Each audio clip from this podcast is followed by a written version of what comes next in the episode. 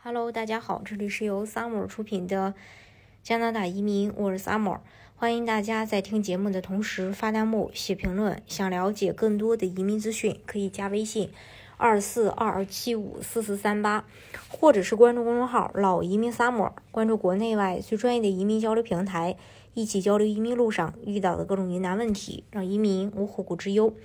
在二零二一年，百分之八十符合入籍要求的移民都选择成为加拿大公民。不过，该比例与二零一一年的百分之八十七点八相比，仍然有所下降。加拿大公民的年龄中位数普遍高于非公民。加拿大公民的年龄中位数是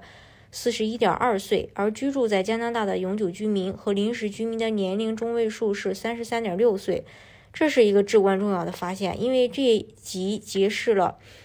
加拿大人口老龄化的问题也表明，迎接更多的永久居民或临时居民，然后让他们获得加拿大国籍，是解决加拿大老龄化的最佳答案。在这个意义上，黄金工龄的永久居民和临时居民都将是加拿大未来最宝贵的财富，尤其是加拿大即将面对创世纪的退休人口以及。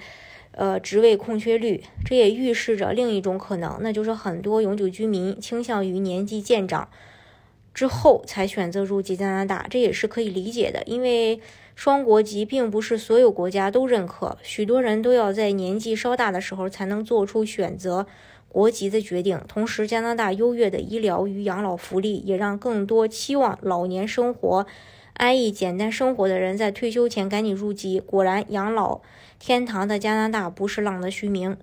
然后在永久居民和临时居民中，拥有印度国籍的人口最多，更是占所有临时居民的四分之一以上。排名第二的是中国国籍的永久和临时居民，大约占所有非公民人口的百分之十。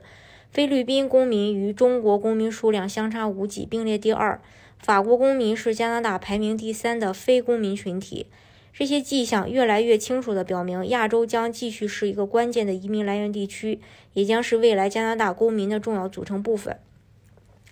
而像温哥华这样的城市，更是会成为亚洲文化在北美大放光彩的舞台之一，因为温哥华曾在今年的一份排行榜上得到了亚洲之外最像亚洲的城市的名号。移民仍然是加拿大的一个关键问题，逐步降低的入籍率可能是联邦政府和加拿大移民部未来的一个焦点。同时，为了保证加拿大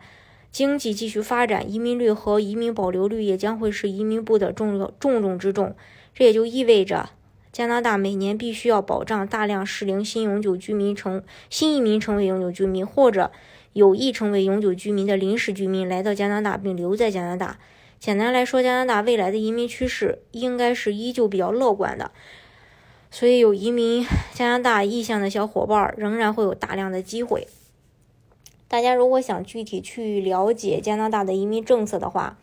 可以加微信二四二二七五四四三八，或者是关注公众号“老移民 summer”，关注国内外最专业的移民交流平台，一起交流移民路上遇到的各种疑难问题，让移民无后顾之忧。